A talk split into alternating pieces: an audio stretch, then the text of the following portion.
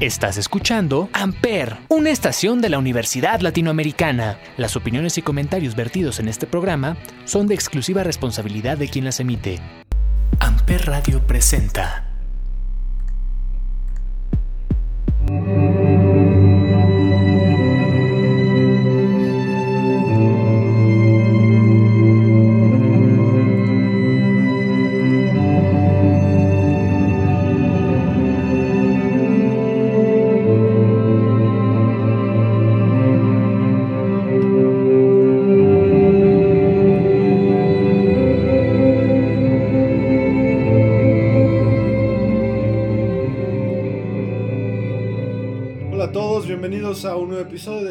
Podcast llamado 35 milímetros, transmitido a través de Amper Radio por la Universidad Latinoamericana y como todos los jueves nos acompaña Olivier. Olivier, ¿cómo estás?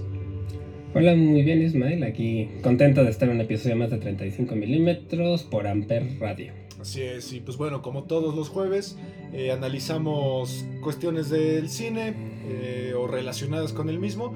Y pues en este episodio decidimos hablar un poco de un género cinematográfico que a mucha gente le parece un poco aburrido. eh, hay para, hay, hay- es un género que es muy amplio, hay para todos gustos, hay musicales, hay este, históricos, hay deportivos, pero pues en esta ocasión quisimos hablar de, de este género en, en general, valga la redundancia, y eh, algunos que nosotros consideramos que valen mucho la pena.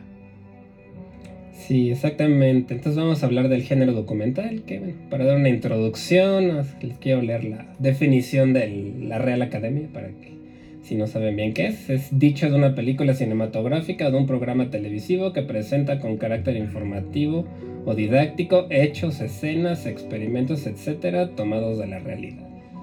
Así es. Y pues bueno, ya habíamos hablado que también tiene una variante el documental que se llama mockumentary, que pues son actos ficticios o hechos ficticios y que pues bueno, aquí vamos a hablar de los que son hechos reales, ¿no? Y vamos a empezar con uno que tú recomendaste llamado Blackfish. Sí, este es un documental que, que vi ya hace tiempo, desde el 2013. Es un documental que dura un poquito menos de hora y media, se va muy rápido. Que habla sobre la vida y el trato que se les daba a las orcas en acuarios como este SeaWorld y todos estos lugares alrededor del mundo donde, bueno, se solía tener estos animales para espectáculo. Sí, si alguien no los ubica, por ejemplo, en Keiko, ¿no? Keiko estaba aquí en Keiko, justamente. Reino Aventura. De-. Estuvo en Reino Aventura, sí, cuando yo era niño así se la llamaba, ahora es Six Flags. Ajá. Y fue, era muy famosa, era una de las atracciones principales de ese parque y todos los niños de esa época queríamos ir a ver a Keiko y tenía su show y Claro. todo, e inclusive en este, en este documental la mencionan porque Keiko tuvo una, un final trágico, ¿no? Se la llevaron de aquí de México, la trataron de regresar a, a su hábitat natural, no pudo por, pues porque ya estaba acostumbrada al cautiverio y terminó muriendo pues sin poder regresar a su hábitat natural, ¿no? Entonces... Sí. Habla de este estilo de, de experiencias, habla mucho de los entrenadores que tienen estas ballenas, que también se llegan a, encariñar con ellas, de, de cómo entre ellas forman amistades, extrañan, cuando tienen hijos, si se los quitan lloran, o sea, es una, es triste, es una película triste, que de hecho a mí sí me cambió un poco la perspectiva de lo que son los animales de circo, de, Claro. de todo ese estilo de, de cosas, ¿no? Porque sí, es difícil, es un documental que te muestra crudamente varias cosas que pasan alrededor de una ballena y, so- y hablan muy en específico de una que sospechan que intentó matar a su entrenador una vez porque lo pues estaban entrenando y lo jaló hasta el piso de la, de la alberca y no lo dejaba subir.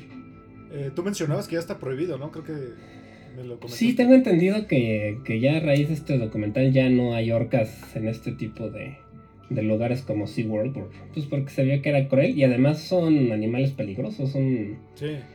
en, en su hábitat natural pues son carnívoros y son agresivos, ¿no? O sea, de hecho, por lo que sé son delfines, no ballenas, como luego decimos. ¿no? Claro, que cosa que ya nos ha presentado el cine, como por ejemplo en Jurassic Park, ¿qué puede pasar no? Cuando tienes animales en cautiverio que no deben estar ahí? Justo, Sobre es algo todo de, de- Jurassic de World. estilo. Creo que Jurassic World. Jurassic. lo presenta más. Sí, más ese tema. Y esto es algo parecido, ¿no? Como pues ver cómo sufren los animales, cómo hay una pues te, ponen sonidos de las ballenas llorando, como ese sonido tan característico que hacen, que parece que están llorando porque se le, cuando las separan de su familia. parece que pues el trauma de haber sido pues, prácticamente secuestrados para llevarlos a un parque de diversiones, pues las marca de por vida, ¿no? sí, no es un documental fácil, supongo. No, no es lindo y sí te deja un poco pues, concientizado sobre esta parte del abuso que se llevaba de los animales y bueno. Está, a mí me gustó, pero es un documental crudo y sí tiene ciertas escenas fuertes. Eh, por ahí vi que aparecen James Earl Jones y Whoopi Wahlberg. James Earl Jones es la voz de Darth Vader, el original. Sí, eh, eh, son este, son es el narrador. Ah, ok. y también sale, tienen archivos de, pues de archivos donde sale gente hablando sobre eso y sí salen algunas personas famosas. Ok. pues bueno, esta película, ¿dónde la, ¿dónde la encontraste tú? Este, esta yo la vi hace mucho tiempo en Netflix. No sé, espero que todavía siga ahí, pero estuvo, estuvo en Netflix. Bueno, entonces empezamos con esta Blackfish y pues bueno, ya que estamos con lo de los animales, vamos a hablar de una que pues la verdad sorprende bastante porque da un plot twist muy, muy interesante, se llama Don't Fuck with Cats, Hunting an Internet Killer. sí. Esto es muy eh, interesante. Este es muy interesante. Creo que ahora justo en esta época están muy de moda los documentales de true crime, ¿no? Le llaman, y los podcasts, y sobre todo es algo que por alguna razón le llama mucho la atención a las mujeres, ¿no? Les gusta mucho, ¿no? Como que les atrae este tipo de documentales. Y este es parte de, de una serie que ha estado sacando Netflix constantemente de varios documentales sobre crimen, ¿no? Y este es del 2019 y es muy interesante porque cuenta la historia de un grupo de amantes de los gatos que empiezan a detectar que hay una persona que está subiendo videos de gatos siendo torturados y asesinados y pues obviamente no lo pueden soportar y se dan a la tarea de encontrar a esta persona. Sí, el documental tiene un giro muy interesante porque, pues bueno, es, ya, sería un spoiler, pero lo vamos a dejar ahí. Eh, al final la película cambia completamente de tono porque descubren algo que va mucho más allá de los gatos eh, pero la película a mí me parece que gira también en un torno, bueno, el documental gira un poco en el torno de esta idea de los eh, catfish también, ¿no? De esta gente que se hace pasar por otra gente en internet. Sí, también trata un poco de ese, de ese tema, ¿no? De que pues en internet es muy fácil engañar y ser engañado por otras personas y cómo muchos lo utilizan para, para aprovecharse.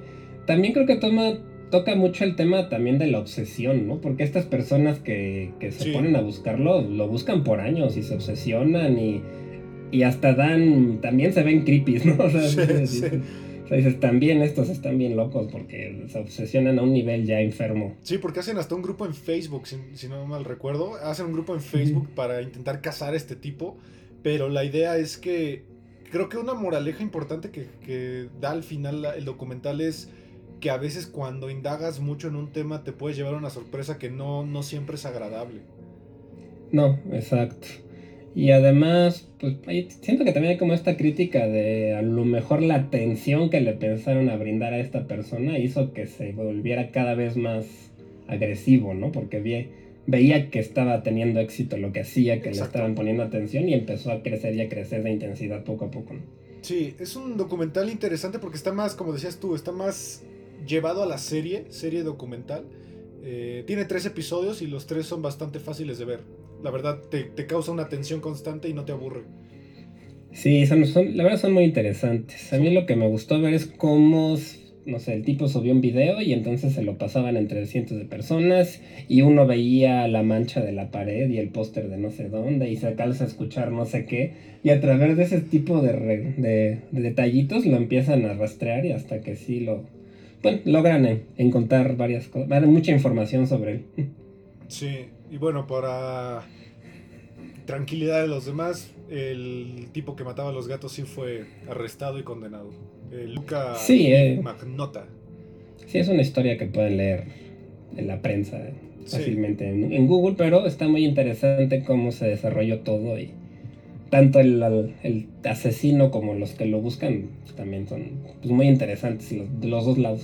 Sí, este es de Netflix, por cierto. Sí, ese está en Netflix también. La, verdad, si les gusta el crimen, el mundo del internet, todo esto vale, vale la pena. Sí, y ya que estamos ahorita en series documentales de Netflix, vamos con una que se llama Wild Wild Country. También es de Netflix, es del 2020, si no, 18, perdón.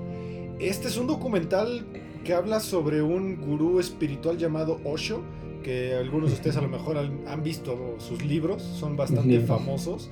Él es Bhagwan Shre Rajneesh, no sé si lo pronuncié bien, eh, mejor conocido como Osho, y habla de cómo este tipo desde la India empezó a crear esta secta que terminó mudándose de la India porque él tenía muchos problemas legales de que pues, se evadía impuestos y, y pues estaba esta ley anticultos, etcétera, etcétera, y se fue a Estados Unidos a un pueblo donde vivían como 80 personas y ahí creó todo, compró unos terrenos, se supone de manera ilícita, y es la idea del documental es el pueblo contra el nuevo pueblo, contra los nuevos invasores. Es un documental de seis episodios que la verdad mi, esposa estaba molesta. Al principio empezó muy de, ay, pobre Osho, el crimen, el, el gobierno siempre quiere atacar a la gente buena y termina cambiando de opinión. Sí, pues entra también en esta serie de, de cultos, ¿no? O sea, de documentales sobre cultos que también hay bastantes últimamente saliendo en, en varias plataformas. Sí, sí. Yo este no lo vi completo, vi nada más un par de episodios porque a mi esposa igual le gusta ver todo este tipo de, de, historias. No la terminé de ver, pero sí, sí, pues sí, sí estos cultos, ¿no? Cómo van. Sí, eh, sí, si ustedes son fans de este tipo de Osho, yo sugeriría que lo vieran y desprendieran un poco la idea de el pensamiento y la filosofía de él contra la persona, porque eso, el documental sí te lo amplía mucho eso y lo marca. Eh, una cosa es la filosofía que traiga a Osho y pues que la ayuda espiritual y que respeta mucho a la gente a la que sí le ayudó, pero sí recomienda saber la historia pues de la persona que te está ayudando, ¿no? Que pasa mucho en esto de los cultos y las sectas. Sí, es un, pues es normalmente una persona líder carismática que es, pues es manipuladora experta, ¿no? De las personas y va pues yo siento que sobre todo van agarrando a gente con alguna debilidad, que está en algún momento difícil de su vida y pues, los van convenciendo hasta generar cultos de cientos de personas. Sí, y aquí lo interesante es que la historia está contada de Osho, pero por su asistente personal, que es esta Ma Anand Shila. Y ella, toda, toda la historia la va contando, pero se nota que ella sigue enamorada de él, que lo sigue amando de una manera ya inconsciente, pero sí, sí lo dice ella tal cual. Él, él me rompió el corazón, él, yo lo amé y lo sigo amando, pero pues él no era una buena persona fuera de la filosofía y te lo dice la persona más allegada a él, ¿no? Eso es lo interesante. sí. sí, eso es muy interesante esto de los cultos y cómo pueden llegar a convencer a, pues, a tantas personas que parecen muchas pues, inteligentes, ¿no? Sí, el documental habla en pasado, o sea, este, esto pasó en los años 80, si no me equivoco, y habla también los, el, como el alcalde del pueblo y te narra justamente desde el día uno cómo su pueblo era un lugar para gente retirada y de repente empieza a llegar todo este movimiento de tipos de otro, otro él decía que eran como de otro mundo porque se vestían con un solo traje, con un solo color, se metieron a la política e incluso cometieron ataques bioterroristas. Sí, sí, sí, llegaron a... A mí me recuerda un poco, una serie que se llama The Umbrella Academy, uno de los hermanos, en la segunda temporada, eh, tiene un personaje que siento yo que está un poco basado en parte en, podría ser, ¿no? Parecido. Sí, en Osho. Sí, este está en Netflix. Eh, los seis episodios, en mi opinión, son un poquito pesados. Eh, sí se siente un poquito tensa la situación porque hablan mucho de política y hablan mucho de derecho. Eh, mi, esposa es abogada, entonces a ella me lo, me lo explicaba bastante bien. Pero si no sabes, yo creo que sí es buena idea tener a la mano tu celular o tu iPad para buscar algunas cosas de la jerga del derecho, ¿no? Porque sí, sí, lo, sí es importante saberlo. Es como el derecho de unos y de otros, ¿no? Sí, sí, sí, sí. Pero bueno, es un documental bastante interesante. Es una serie documental bastante interesante. Y pues bueno, vámonos con otro género del documental, que es el género musical. Con uno de, pues posiblemente la banda de metal más famosa del planeta, que es Metallica. Y su documental del 2004, que es Some Kind of Monster. Sí, este fue un documental que fue bastante polémico porque para nosotros que somos fans de la banda, bueno, yo me incluyo, siempre desde hace mucho tiempo me gusta Metallica, pues te presentaba un lado de ellos como no muy favorable, ¿no? O sea, no. como que se veían vulnerables, pero siento que como que cansaba un poco a veces el ver el documental. Harta. que, ya déjense de chillar. Sí, harta. Eh, la historia pues básicamente trata de cuando ellos salen de toda esta... Lo que mucha gente dice que es la primera era de Metallica, que es cuando termina el load, el reload y el Garage Inc. Y empiezan con la, eh, la grabación del disco Saint Anger. Se les va Jason Newsted, su bajista, y pues están en la búsqueda del nuevo bajista. James Hetfield, el vocalista, pues está en, este, en esta rehabilitación por drogas. Entre ellos no se soportan y el documental pues básicamente habla de cómo ellos contratan a un pues como un psicólogo terapeuta que pues los ayuda a lidiar contra ellos y ellos terminan hasta mentándole la madre al mismo terapeuta, ¿no? Sí, sí, es todo este proceso de y toda esta influencia que llegó a tener este psicólogo con, toda la banda, ¿no? Y cómo trataba de pues, sacarles sus problemas, que entre ellos se volvieran a reconciliar porque estaban peleados algunos. James Hetfield, que es el vocalista, pues estaba, pues era alcohólico, estaba metido en estos procesos de rehabilitación. Y también mencionan mucho a Dave Mustaine, que fue el primer guitarrista de la banda, al cual como que lo corrieron de una manera muy poco amigable y él siempre él siempre se quedó con ese rencor hacia Metallica, ¿no? De que lo corrieron y que pues Metallica se volvió el grupo de los grupos más populares del mundo y él pues hizo, hizo Megadeth, que sigue siendo un grupo súper popular, pero sobre todo económicamente no se compara el nivel de Metallica. Sí, como que siempre quedó a la sombra, ¿no? y él lo menciona, ¿no? Es que yo tuve que ver como todo lo que tocaban ustedes era oro y a mí no iba tan bien. Sí, el documental pues es es tenso. A mí me parece un documental que hay que ver si eres muy fan de la banda o tal vez si estudias psicología. Porque sí hablan mucho de esta parte de la terapia de grupo. De cómo pues personas que podrían entenderse que son amigos de siempre. Eh, a la hora de, estar atrás de los escenarios, pues parece que no lo son, ¿no? Sobre todo este pique que hay entre James Hetfield y Lars Ulrich, ¿no? el baterista. Sí, es que los dos tienen como una personalidad fuerte, ¿no? Uno es como el centro creativo y el otro el centro económico de la banda y se van, ajá, y se van peleando. También mencionan mucho el proceso de contratación del nuevo bajista, de este Robert Trujillo, ahí, muestran todo el proceso de las audiciones de otros, de otros bajistas, inclusive aparece cómo le ofrecen el contrato y todas estas cosas, ¿no? Sí, aquí está interesante. Hablan con Jason Newsted también, creo. Jason Newsted también está y te explica por qué se fue de la banda. Y también explican mucho por qué el siguiente disco se llama Saint Anger, ¿no? Que esta idea de, toda la ira que ellos traían. Y pues por eso es considerado Saint Anger el peor disco de Metallica. Y pues creo que se lo ganó a pulso, ¿no? Sí, además pues, estaban en una época donde el, pues, el new metal estaba muy de moda y yo siento que le quisieron copiar un poco a System of a Down, sobre todo. Como que siento que tiene vibras de System of a Down. Así es. Y pues bueno, pasamos a otro que también es musical, de una banda que hablamos justamente en el episodio de ayer, que es Nirvana. Este es el documental oficial y el más popular de Kurt Cobain, que se llama Montage of Heck. Sí, este es un, documental de 2015, que bueno, fue hecho para HBO, ¿no? Por, lo, que me, por lo que me comentas, para la televisión.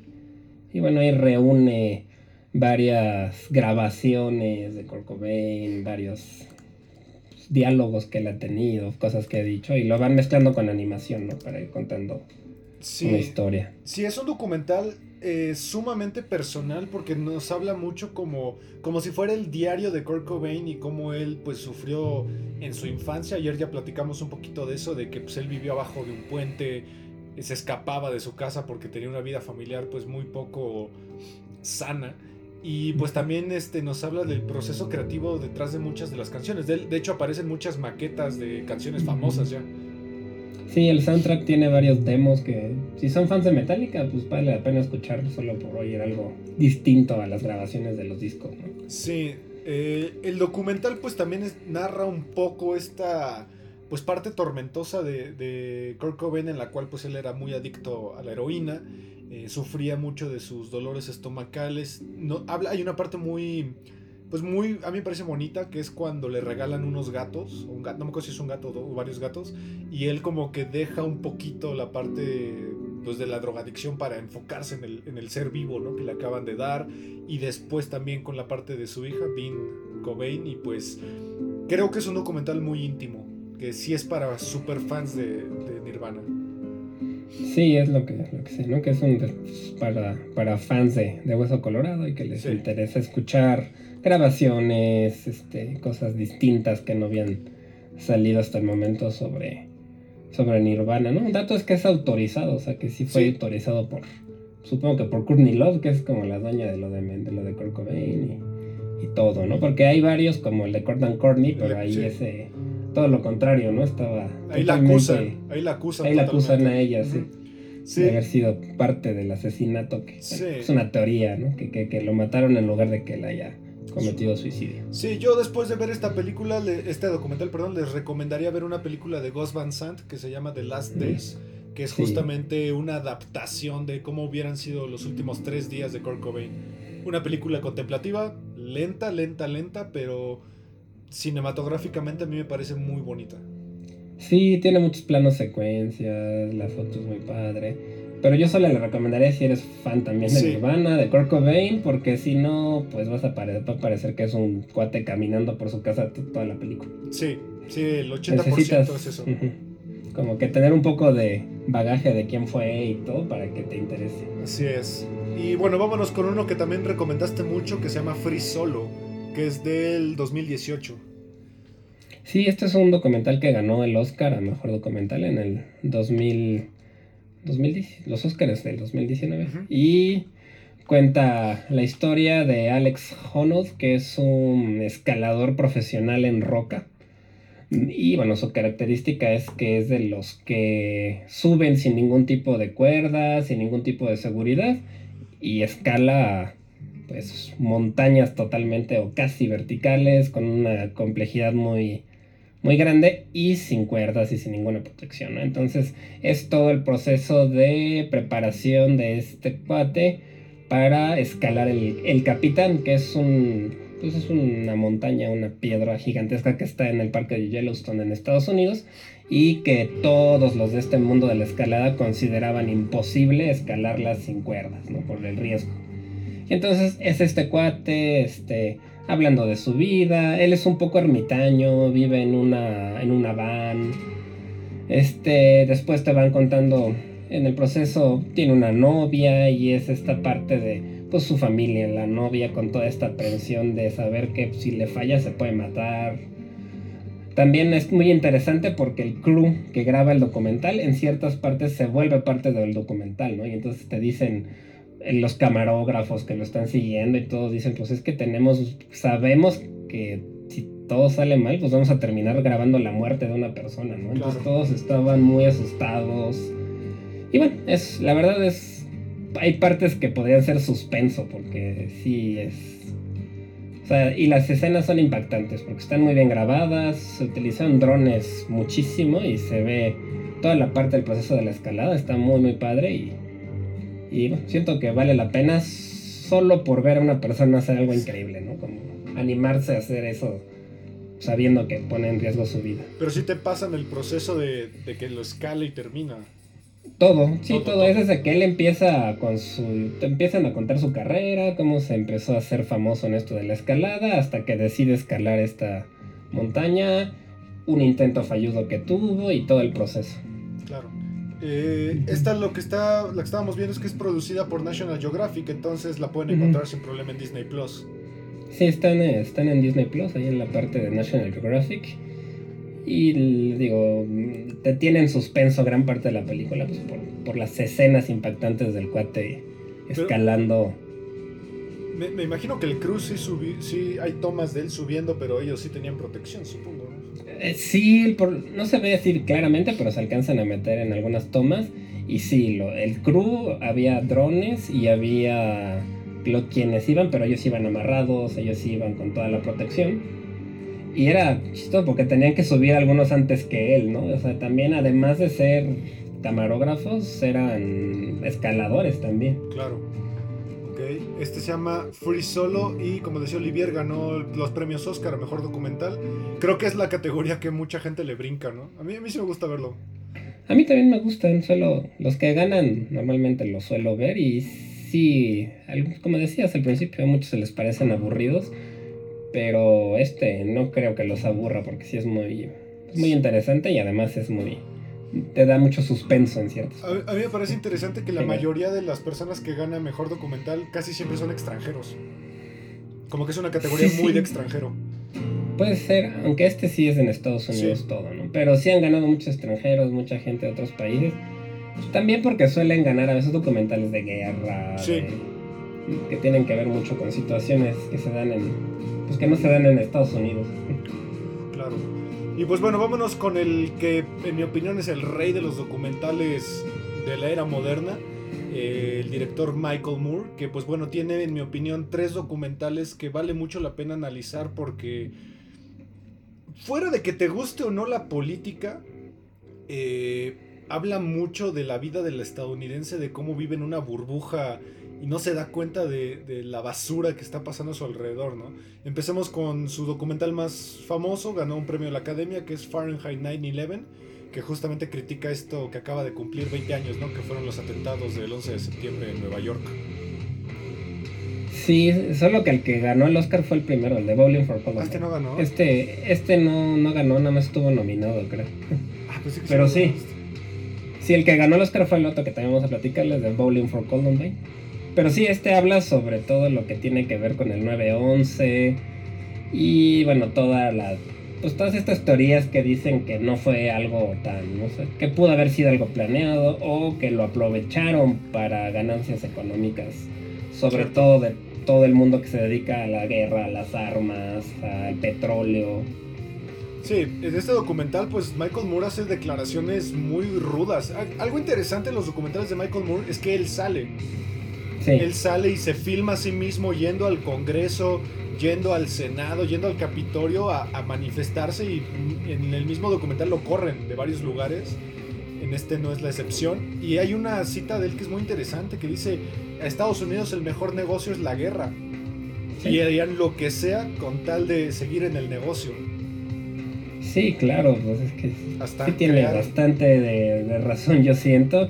Y este documental le costó ser tachado de traidor a la patria y cosas así por muchas personas, porque pues ah. la idea principal en Estados Unidos es que eso fue un hecho terrorista hecho por los por los malos, ¿no? Y los en Estados Unidos el ver que tal vez ellos no fueron tan buenos tampoco no le agradó a mucha gente. ¿no?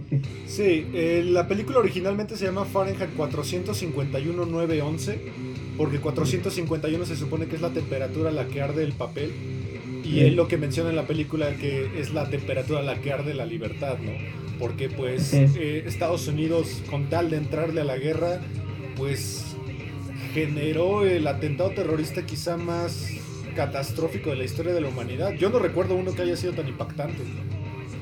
Pues por lo menos de nuestra generación. De nuestra era, no creo. De nuestra era, sí, no, sí, fue algo que cambió el mundo hasta la fecha, sigue siendo diferente. ¿Tú dónde estabas? Yo estaba en la prepa, me acuerdo mucho estaba como en sexto de prepa, algo así. Sí, yo, yo por alguna razón estaba en mi casa y si, si, no mal recuerdo fue en martes y fue como a las 9 de la mañana y yo lo vi en mi casa, en la cama de mi mamá, pero no sé por qué estaba, no estaba en la escuela, pero a mí la verdad sí fue algo que me impactó muchísimo ver, o sea, fue, yo no, yo pensé que estábamos viendo una película, yo tenía 9 años.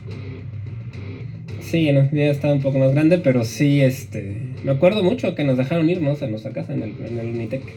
Iba en el Unitec de Tizapán y de pronto toda la gente se empezó a juntar en la cafetería a ver la tele. Y estábamos todos así de qué pasó. Y, hasta que nos dijeron que nos podíamos retirar y nos fuimos a la casa y ahí me quedé todo el día, yo creo varios días viendo lo que había pasado. Sí, bueno, cumplió 20 años hace unas dos semanas. Eh, acaba de sacar Spike Lee 1. Sí, no lo he visto, pero sí sé que sacó otra cosa. Yo me acuerdo que cuando iba llegando a mi casa fue cuando se estrelló el segundo avión. Ok. Sí, porque hubo. Fueron tres, ¿no? ¿Tres en las Torres Gemelas o dos? Y uno, dos, ¿no? Uno, en el lo tiraron y otro cayó en el Pentágono. Y otro en un bosque. Fueron cuatro aviones, si no me equivoco.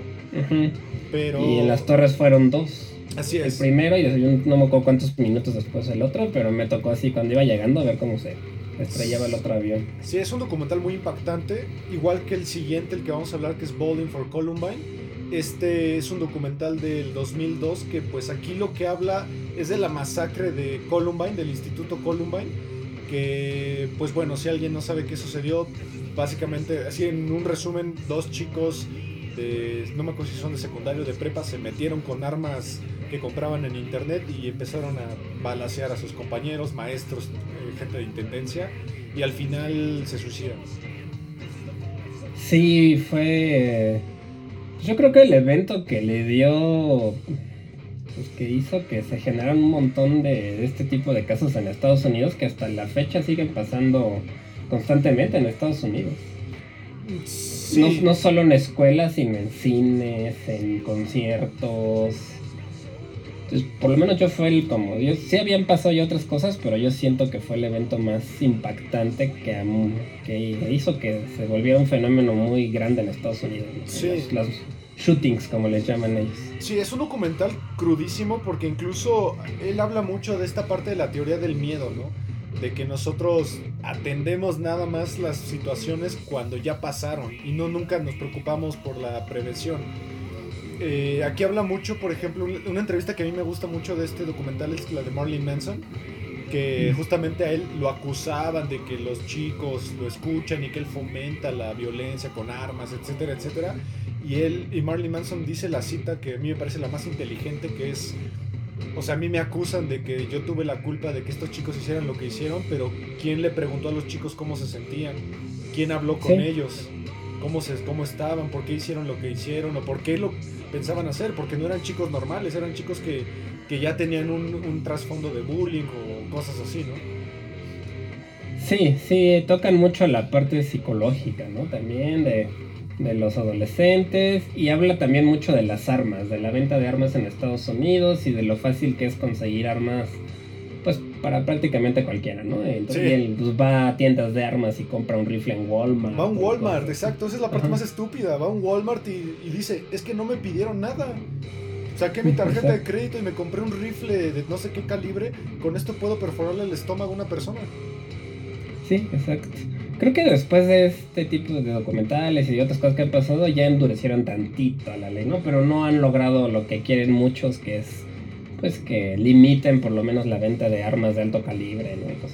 Exacto, aquí también critica mucho el gobierno de George Bush, padre e hijo, porque pues ellos también fomentan mucho y habla mucho de un club que hay, que hay muchos de esos clubes en Estados Unidos de gente que fomenta el uso de las armas, que incluso van a, a, campos de práctica y que pues ellos están a favor porque dicen que hay que defender los hogares. También se puede entender ese punto, pero pues también habla de eso, ¿no? Qué tan fácil para un niño es quitarle el arma a su papá que está escondido en la casa y causar una masacre.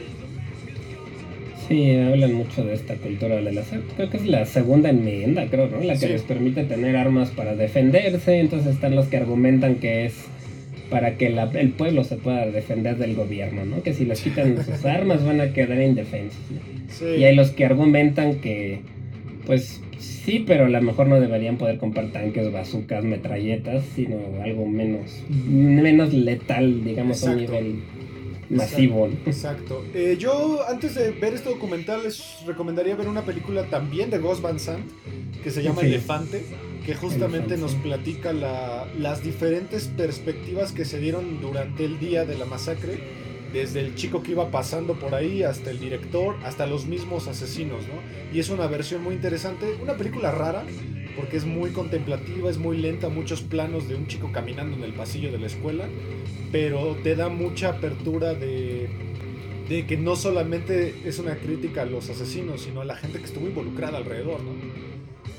Sí, yo vi también un, un TED Talk que se lo recomiendo, está en YouTube, de la mamá de uno de los asesinos, de los niños, de los chicos asesinos, que habla de su experiencia como madre, de cómo, pues, para empezar se murió su hijo, ¿no? Sí. En segundo lugar, pues se murió, este, asesinando a otros. Y en tercero, ella quedó como la villana, ¿no? La gente la veía, le escupía en la calle, le iban a pintarrajear su casa, la corrieron de su trabajo. O sea, para esta señora lo que sucedió con su hijo no solo fue Fue una tragedia, fue una tragedia de varios niveles, ¿no? Y la señora después de un tiempo se dedica a dar pláticas motivacionales, a trabajar con adolescentes con, depresión, cosas de ese estilo. Entonces me pareció interesante y pues va, queda bien con esta, ¿no? Como ver la perspectiva de la persona, pues que, que, estaba del lado del asesino, ¿no? Sí, eh, Michael Moore gana el Festival de Cannes y también gana el premio Oscar. Y vean ese video de cuando recibe el premio porque empieza a criticar justamente al gobierno de Estados Unidos en frente de toda la élite de de gente famosa y lo que hace la academia es que le empieza a subir la música y pues lo callan. Le, sí, exacto, le, le pone la música. sí. Sí. Y pues bueno, el último documental del que hablaremos de él es este del 2015, se llama ¿Qué invadimos ahora? Es mi documental favorito de Michael Moore y nos habla justamente de cómo él va viajando a diferentes países representando a Estados Unidos, de hecho él va cargando una bandera y la va plantando en los países para robarse algo del país en el que visita. El ejemplo que a mí me gusta mucho es el de Finlandia, porque ahí estudia el plan educativo que ellos eh, manejan, de que los niños deben ser niños y que la escuela es como un rubro aparte y le dice voy a robarles a Finlandia su sistema educativo. Va a Portugal y estudia pues por ejemplo el sistema laboral de cómo son las vacaciones, cómo es este, la paga, las horas de trabajo, etcétera, etcétera. Sí, yo este no, no lo he visto, la verdad, pero sí, suena, sí sabía que existía y suena bastante interesante. Yo la verdad no lo vi porque con Michael Moore me pasó algo muy extraño que con el tiempo me empezó a caer muy mal. ¿Por qué? Como que, no, porque siento que, digamos que mientras estaba en el poder en Estados Unidos, la derecha, digamos, o lo que sea, él era muy incisivo, ¿no? Pero ahora que ya está a la izquierda ya es súper lamebotas, ya es de los que se la pasa apoyando a Biden por todo. O sea, siento que se volvió un demasiado izquierdista, como que ya... Como que se va del lado que, le conviene, ¿no?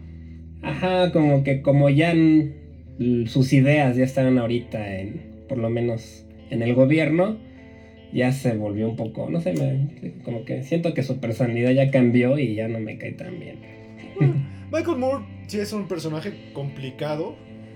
Eh, porque de hecho es muy polémica la mayoría de las declaraciones que hace. Sus documentales evidentemente son muy controversiales, pero este me parece un documental mucho más amigable porque critica un poco la idea del capitalismo, ¿no? De que Estados Unidos se cree la potencia mundial porque todo es perfecto, pero cuando él va a visitar otros países, pues se da cuenta que, que Estados Unidos no es el paraíso que muchas veces se pinta, ¿no?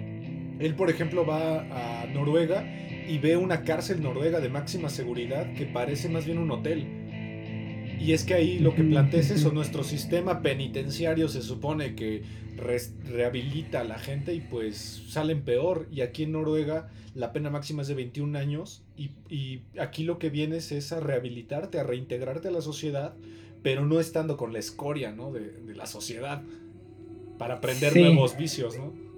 Sí es como un, un poco más, bastante más humanista, ¿no? Digamos.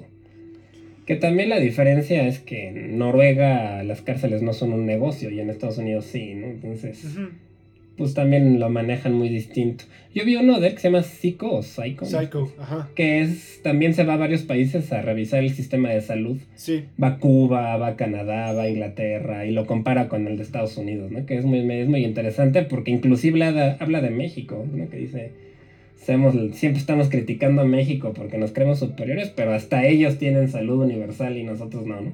Sí. Como que sí es de... Este, este es posiblemente el más amigable. Yo sí lo recomiendo. Yo lo vi en Netflix. No estoy muy seguro que esté todavía ahí.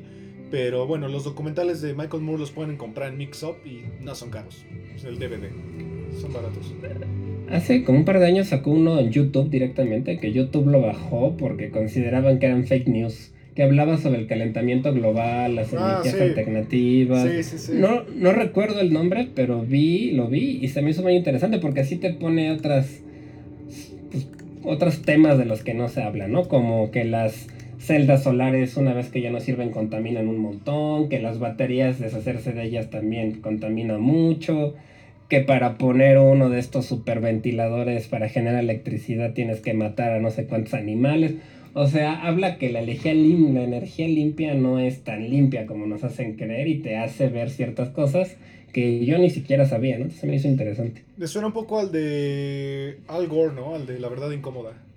Que también es un buen documental. También véanlo. Que, de hecho es bueno, sí, cierto, sí. Tiene... Solo que es un poco lo contrario. O sea, no es que esté a favor de las energías sucias, pero te demuestra que no es tan idílico como te lo hacen ver a veces. las energías limpias. Vámonos con uno que es amigable, ¿no? Que es el de My Octopus Teacher, que creo que es el más eh, friendly de aquí. Yo creo que sí, ese es feel good, como dicen, aunque tiene sus partes tristes también. Sí, sí, sí, sí, claro. Este es de Netflix. Este, este es de Netflix, fue el documental que ganó el Oscar a Mejor Documental este año, en, en febrero. Y este, pues cuenta la historia de un cineasta slash buzo, digamos, que siempre ha estado interesado en la vida marina, que vive en, en Sudáfrica y pues por alguna razón conoce a un pulpo mientras buceaba y se le ocurre empezar a grabar un documental sobre la vida de este pulpo, pulpa, porque era hembra.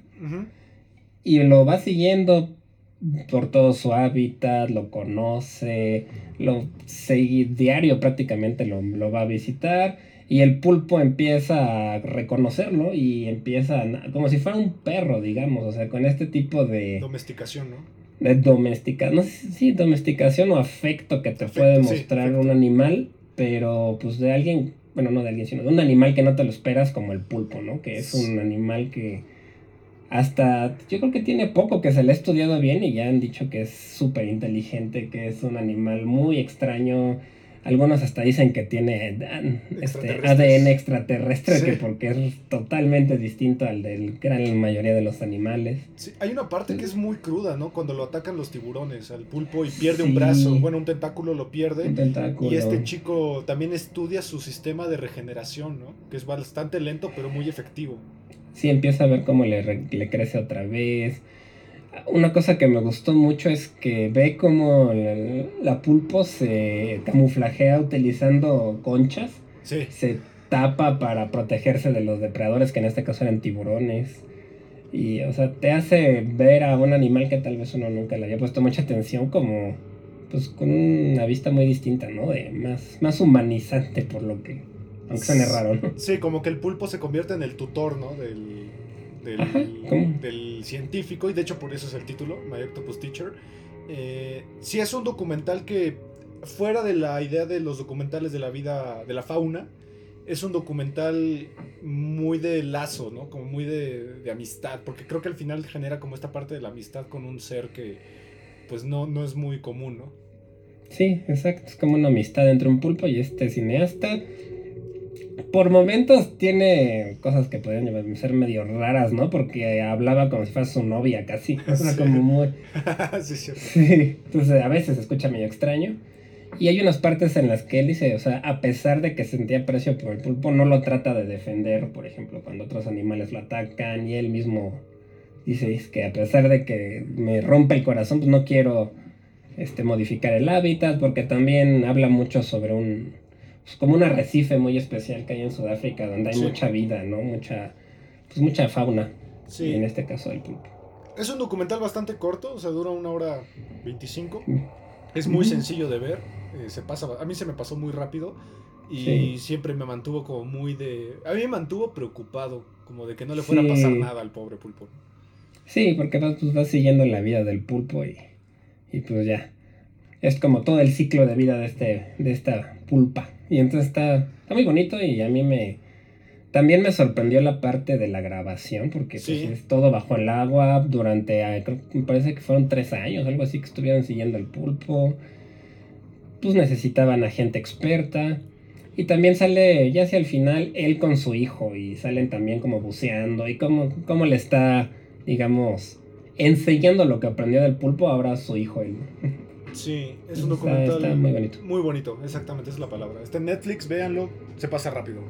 Eh, antes de ir con el último, yo quisiera decir una mención honorífica, que es este un documental de Leonardo DiCaprio que se llama Before the Flood, que ah, habla justamente de todo esto que ahorita está pues muy en pugna, que es el del calentamiento global y todo eso.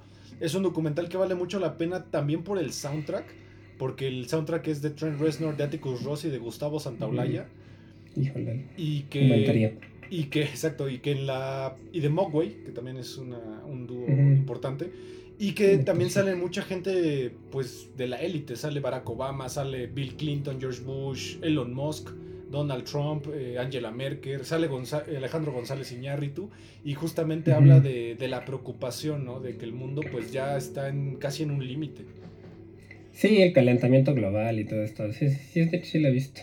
Ahí yo me acuerdo que la crítica que le hicieron es que él iba en un avión privado, en todo el documental sale volando en avión privado, ¿no? Entonces le dicen, ¿sabes cuánto contamina ese avión en el que te fuiste todo el tiempo? Es que siempre, siempre creo yo que en este tipo de documentales es muy fácil que te acusen para salir del problema, ¿no? A mí, a mí me, yo recuerdo que le pasó mucho al Gore, que de hecho mm, otro documentalista que a mí me encanta, que es Olayo Rubio, eh, lo criticó mucho diciendo, ok, tú dices que el calentamiento global, pero ¿sabes cuánta luz consume tu casa?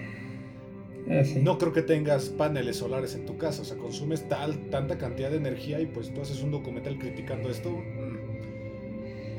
Pues sí, es que creo que todos es somos imposible salir limpios. Sí, todos tenemos algo con la que nos pisen, como dicen. Exactamente. Y pues bueno, para cerrar, vamos con un documental de cine cine eh, un documental de una película que ya hemos hablado aquí y a mí me parece el mejor documental de cine que hay. Cine me refiero a que habla sobre una película eh, que hay, se llama Jodorowsky's Doom. Sí, ya lo habíamos mencionado cuando hablamos de Jodorowsky precisamente. Y ahora, bueno, ahora que está a punto de salir ya Doom, ¿no? La, de Denis Villeneuve, que sí logró hacerla, pues sí. está bastante, digamos que oportuno hablar de este documental del 2013 que cuenta la historia de la realización frustrada de la película de Dune que tenía Jodorowsky pensada, junto con otros personajes como Geiger, ¿no? Como Che Giger, como Dalí. Con Stanley Kubrick también, que Stanley Kubrick se supone que iba también a empezar con esto, pero él quería eh, filmar su opus, su última obra que era la biografía de Napoleón y que pues bueno, es mucha gente cita esta película la mejor película de la historia que jamás se pudo lograr hacer. Sí, tiene esa fama, ¿no? Pues, por, lo menos por el equipo de gente que se había juntado, sí pintaba bastante bien, ¿no? Sí. Vemos que Lynch, él sí hizo una versión de Doom, David Lynch, pero no tuvo ni mucho éxito, ni comercial ni económico, ¿no?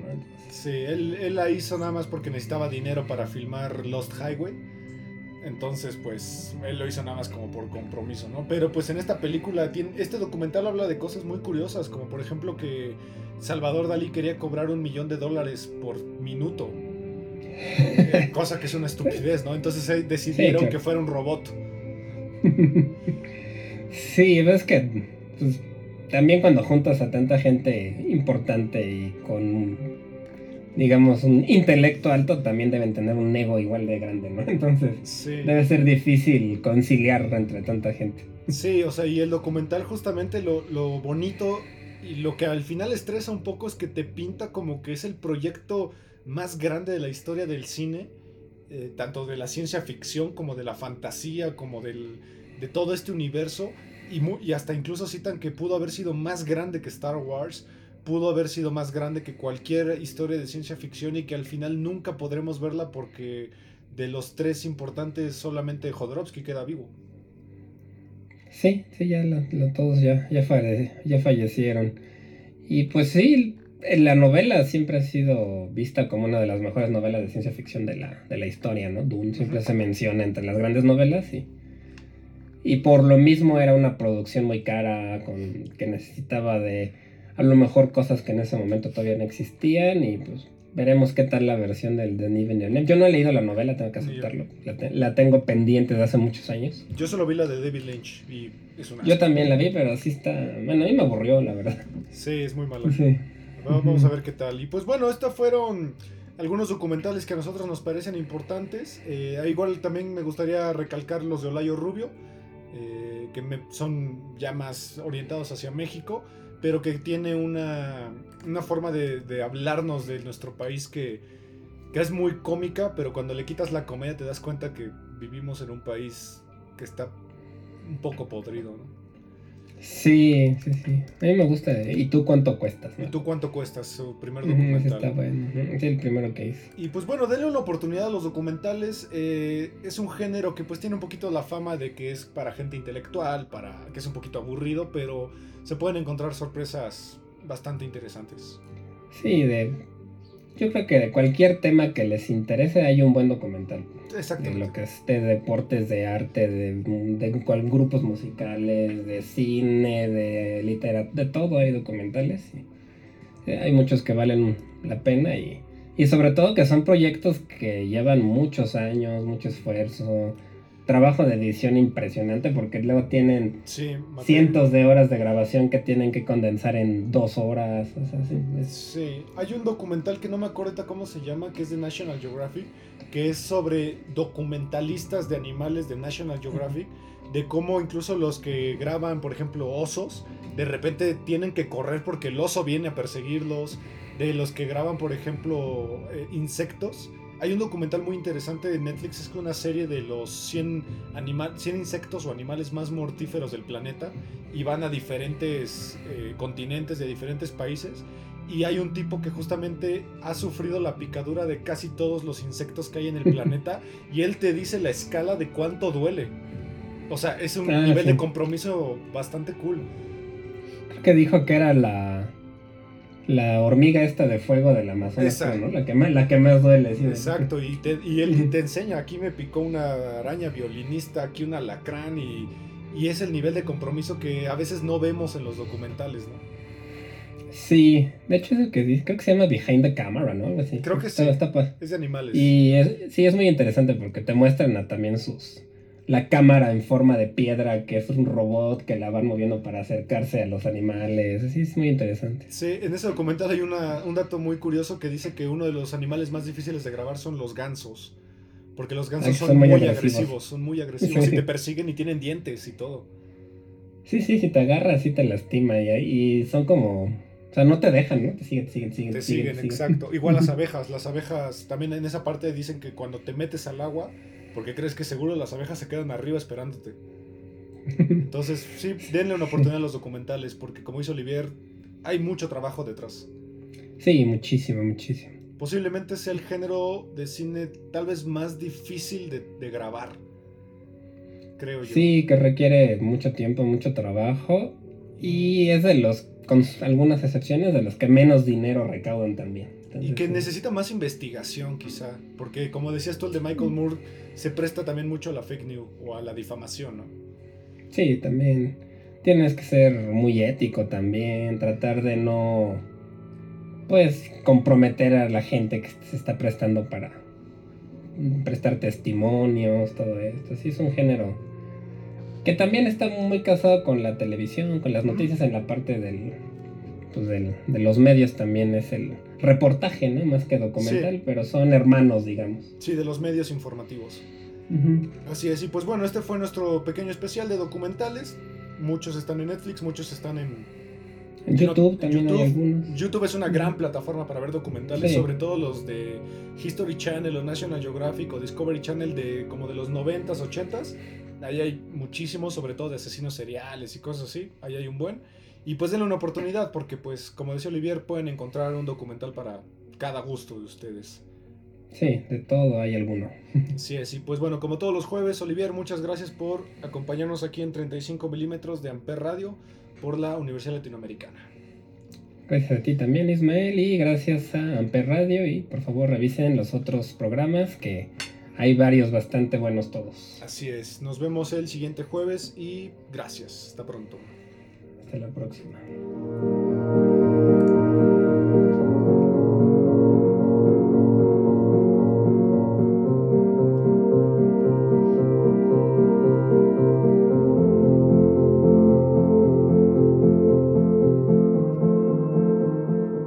Radio presentó